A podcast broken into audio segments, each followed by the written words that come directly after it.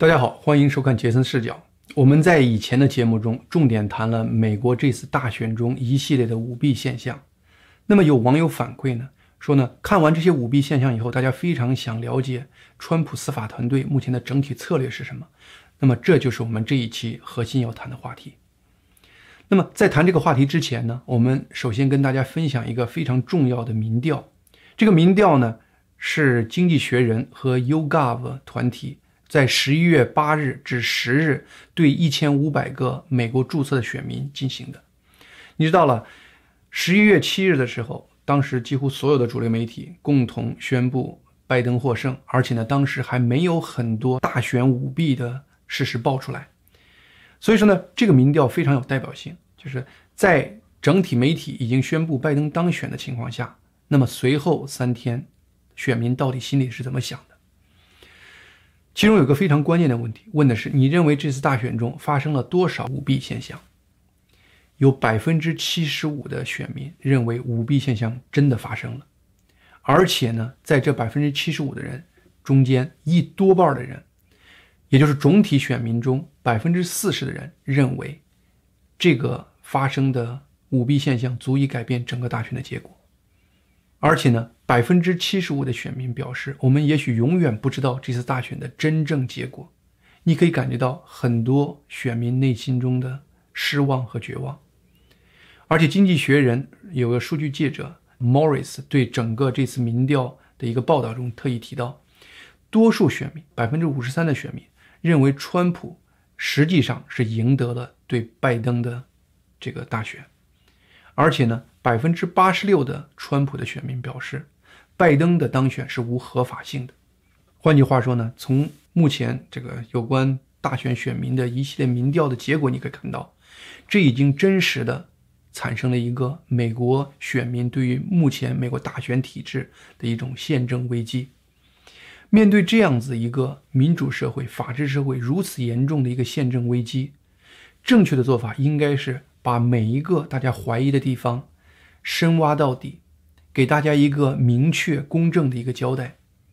而且呢，在整个这个调查过程中的话呢，一旦发现问题，要改革，要重塑美国人对于民主、秩序、公平、合理这样的一个信念。因为如果没有对选举这种信心，那么整个美国的整个民主基石就崩塌了。但是呢，不幸的是，美美国现在主流媒体，特别是那些左派的主流媒体。还有各个大的社交平台，包括很多左派的政客，他不是积极的投入这种开放透明、追求开放透明的这样的一个过程，他不是在更多的提供真实的信息，而是在压制所有可能的信息。对于这一点，我们的以前的节目详细的谈过，但是这个事情却是不断的在发生。就在这一两天，主流媒体又在用各种方式。来制造虚假、混淆视听的消息。你比如说，前两天《纽约邮报》有个记者叫 Goodwin，他在白宫采访了川普。当时川普可能就说了，说拜登当选完全是因为整体舞弊造成的。但是他就是断章取义的直接报道说，川普说拜登当选了，然后随后其他的所有的媒体都在转载，呃，跟着他一块起哄。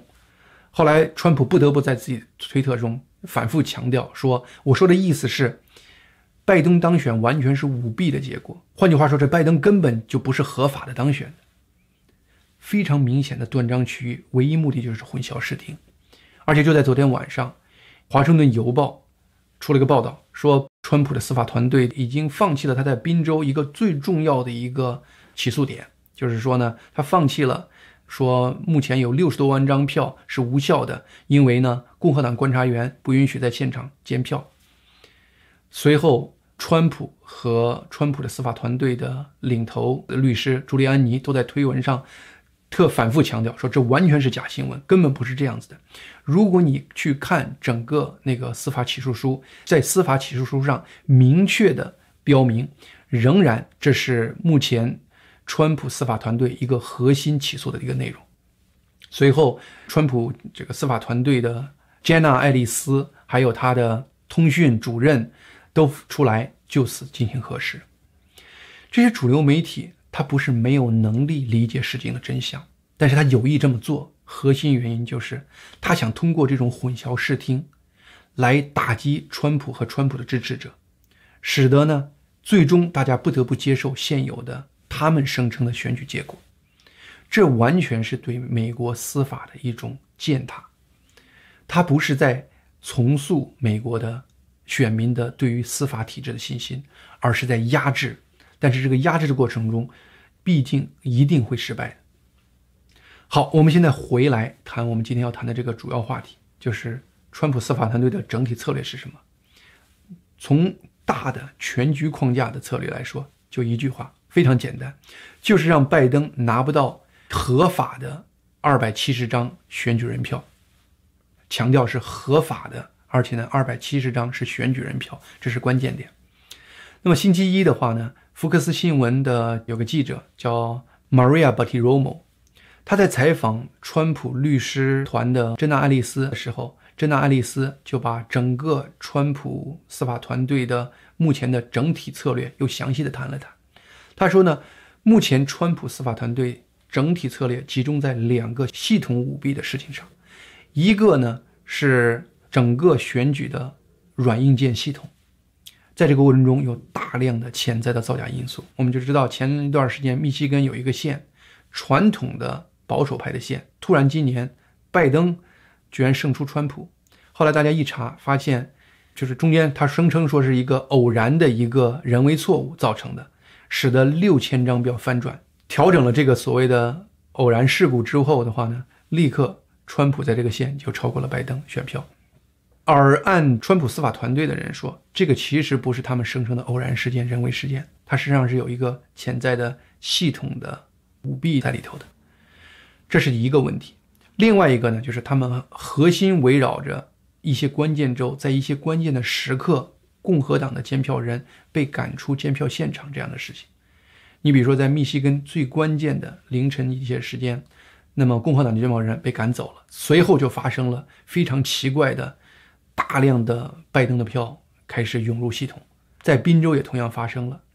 整个司法团队经过快速的调查。发现，仅仅在费城和匹兹堡这两个民主党的大本营里头，就是宾州的大本营里头，就有六十八万张邮寄选票和区区选票是在没有任何共和党的监控的情况下录入的。按法律规定，这些没有监控的录入的选票应该是要宣布无效的。而且呢，他的司法团队说，这样的事情他们可能有足够的证据，在六个州开始相应的起诉。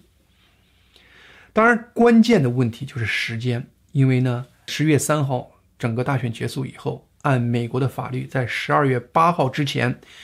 各个州要完成两件事，一个是要认证各个州的选举，这个认证就是各个州的官方认证；再一个呢，在各个州要选出他的选举人，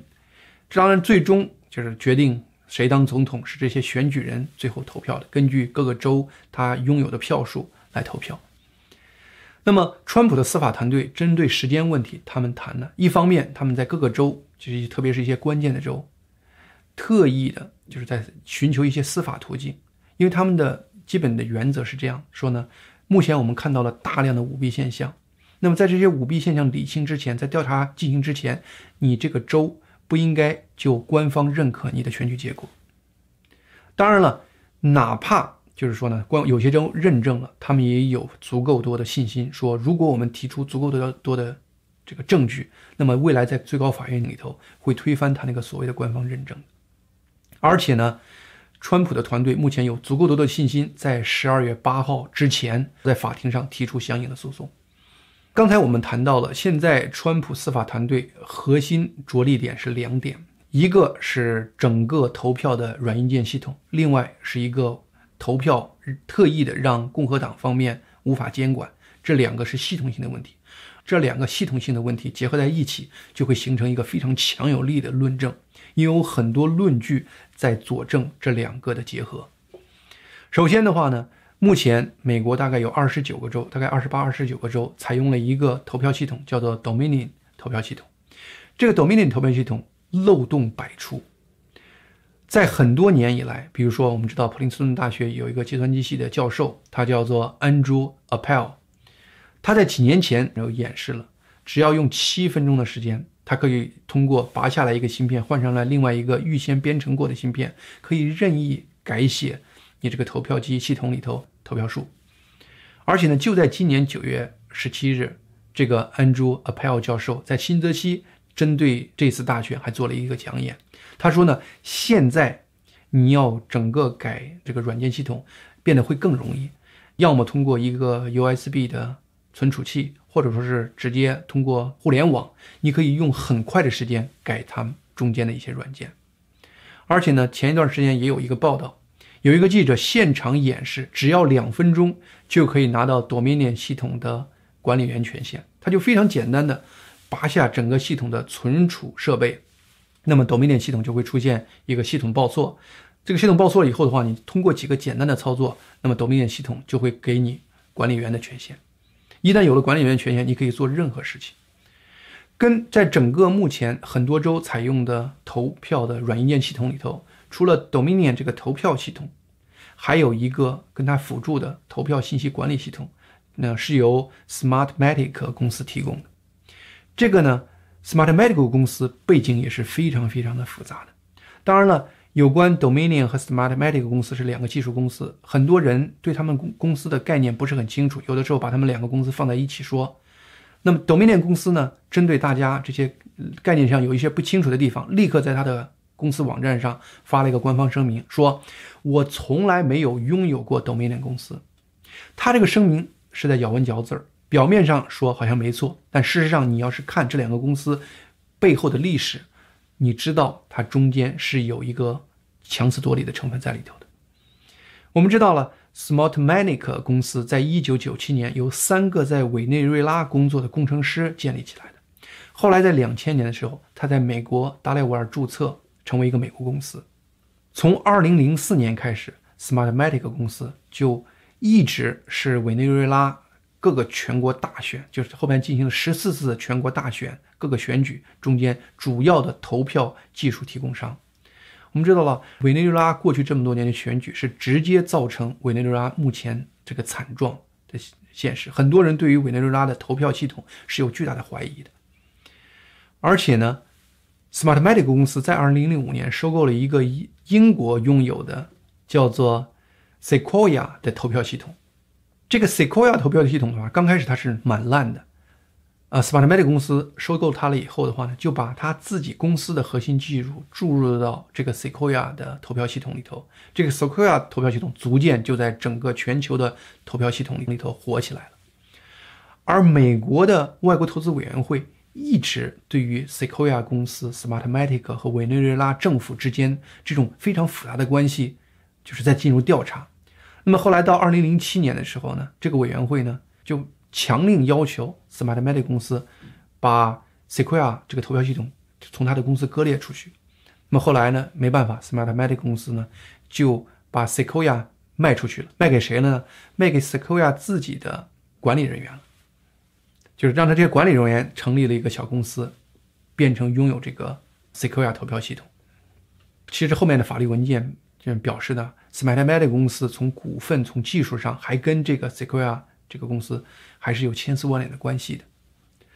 等到二零一零年的时候，Sequoia 这个公司就被加拿大的一个小公司，也就是现在我们知道的这个 Dominion 公司给买下来了。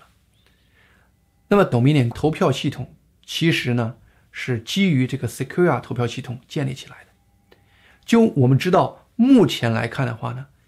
这个 Dominion 投票系统中应该还有大量的 Smartmatic 公司的核心技术，而且的话呢，Smartmatic 公司应该还拥有 Dominion 公司的很多股份。而且还有一个非常非常让人怀疑的地方，Smartmatic 公司的董事会主席叫做 Peter n a f f i n g e r 最近的话呢，这个人居然。被拜登团队任命为他的过渡政府小组的一个重要成员。换句话说呢，Smartmatic 公司的最高领导阶层跟拜登团队有千丝万缕的关系。当然了，这些呢都是侧面的一些让人怀疑的地方。另外还有一个非常直接的一个证据，实际上是啥呢？是在2017年委内瑞拉有一个大选，它实际上是一个制宪会议的一个大选。结果这个大选完了以后呢，在二零一八年，Smartmatic 公司的 CEO 在伦敦召开了记者会，说我们非常遗憾的报告，二零一七年七月三十日星期日在委内瑞拉制宪会议的这个投票人数已经被改了，中间差了一百万。他认为呢，不是他的系统出错了。他说呢，我们系统的设计呢，实际上是特意设计成，你任何的做这些操作都会是显而易见的。我们默认呢，现场呢应该有监票人员在监管这样的事情，因为我们的系统会明显展现出他在改这个系统。那么呢，如果有监票人员在，就不会有这样的改动数据的现象发生。但是呢，当时委内瑞拉那个制宪会议，反对党的审计人员不在场，那么他不在场的话呢，整个这个改数据的情况的话呢，就不是我们系统的问题了。换句话说呢，他第一承认了这个系统。你要改，你可以改各种数据。第二的话呢，他推卸责任，说是没因为没有现场监管。但是呢，他也承，换句话说，承认了你必须有现场监管，这个投票系统的结果才是可信的。这个事情是谁爆出来？是《纽约时报》在十四日为了驳斥朱利安尼对于选举系统质疑而谈到这个案例。当时《纽约时报》说，美国不存在这样的问题，为啥呢？美国法律规定，你整个投票输入过程中要有两党监控的。但是呢，偏偏《纽约时报》这个说法就掉到坑里头了。为什么呢？这也正是目前川普司法团队谈到整个这个司法不公的一个核心所在。因为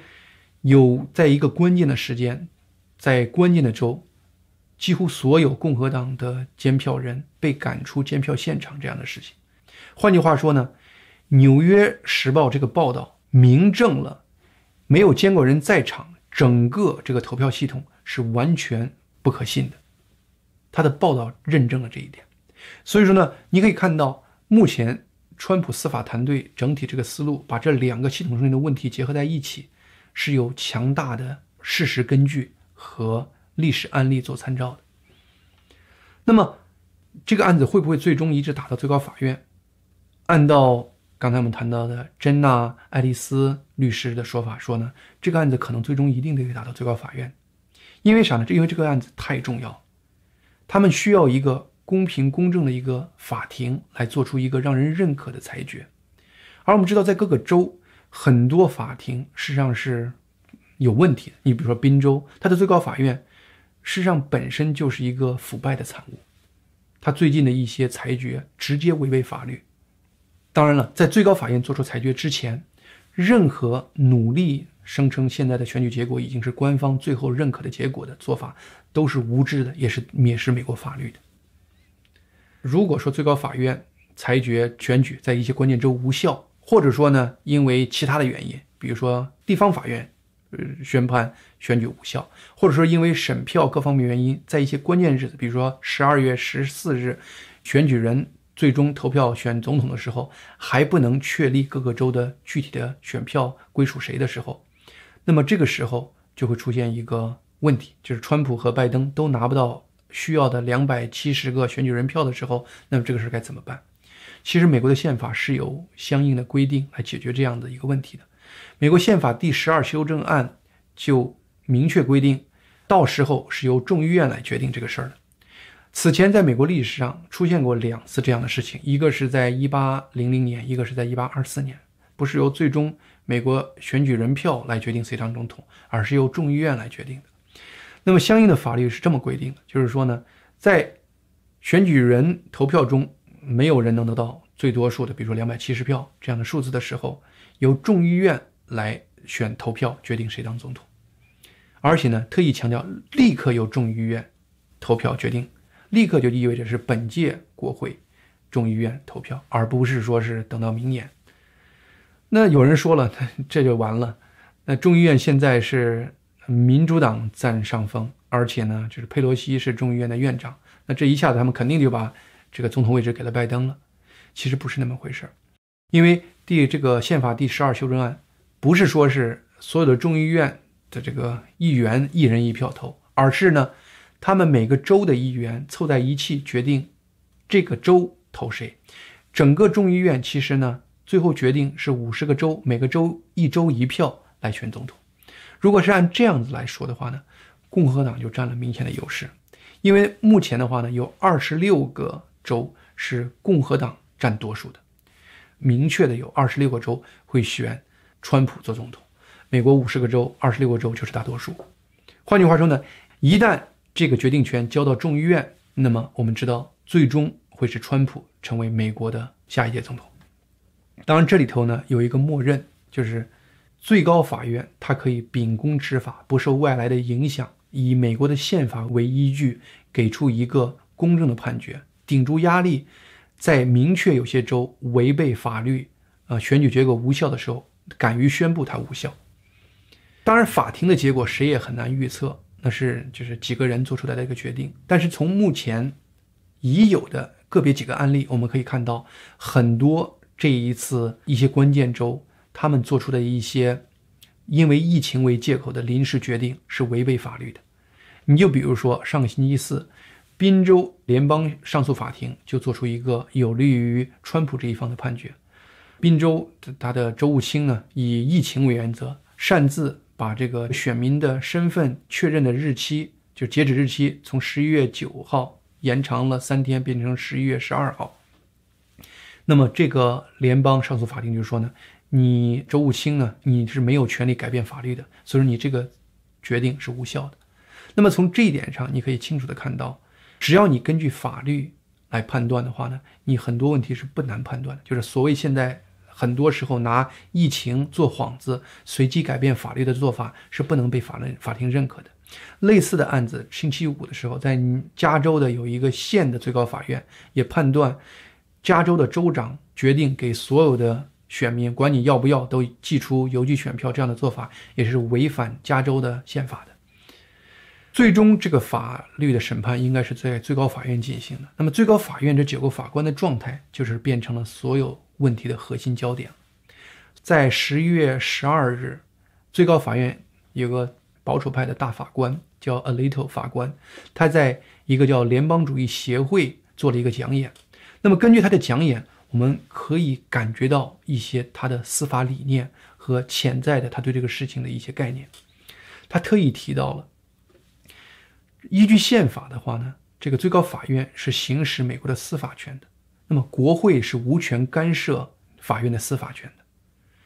就像是法院没有权利去立法一样。这两边是应该权力是分割开的，法院应该是有义务根据法律来做出裁决的，而这个过程中应该不受任何的外界的势力影响的。他特意说到了，说呢，这种以权力的方式影响这个法院抉择的做法，通常是在一些这个没有法治的国家进行的。他特意说是有一个国家的最高法院大法官就讲了一个故事，说是他在审理一个对当权者非常重要的案件时，有一天他往窗外一看，居然发现窗外有一个坦克停在那儿，把炮口对准了他的这个法庭。这种粗暴的威胁，就是在美国这边当然不是这么一个状态，但是它可能展现的是美国现在民主党一些议员提出来的要，呃，重构最高法院，要在里头塞进去额外塞好多好多最高法院的法官，就是。重组美国的法院这样的事情，它实际上是对于最高法院的那种威胁。但是呢，阿利托法官特意说了，他说呢，任何致力于法治的法官，应该有一种明确的责任感，他们不能在原则问题上妥协，或者是为了任何其他偏离这个法律依据的行为找借口。你比如说疫情了等等这样的事情找借口。而且最关键的时候，他提了一句，他说呢，我相信。最高法院在未来几年不会发生这样的事情，原因是我们知道了，川普任期三年多，在最高法院放入了新的三个保守派的大法官，这样的话呢，最高法院目前来看的话呢，整体来说，如果 Alito 法官的判断不错的话呢，应该稳稳的有五个法官是应该会按照法律来做出最终的判决的，这就是使得我们对于未来整个司法过程很有信心的一个原因。那么在这次节目的最后，我引用啊，Alito 法官在这次讲演中，他引用另外一个著名的法官，叫做汉德法官写的一个名言。他说呢：“自由活在每个人的心中，也会死在每个人的心中。任何宪法、法律、法庭都不可能改变这个根本的问题。”那么目前来说，对于所有的美国人来说，为我们的宪法和自由挺身而出，是摆在我们每个人面前的责任。好，我们今天节目就到这里，我们以后再跟大家进一步分享其他方面的内容。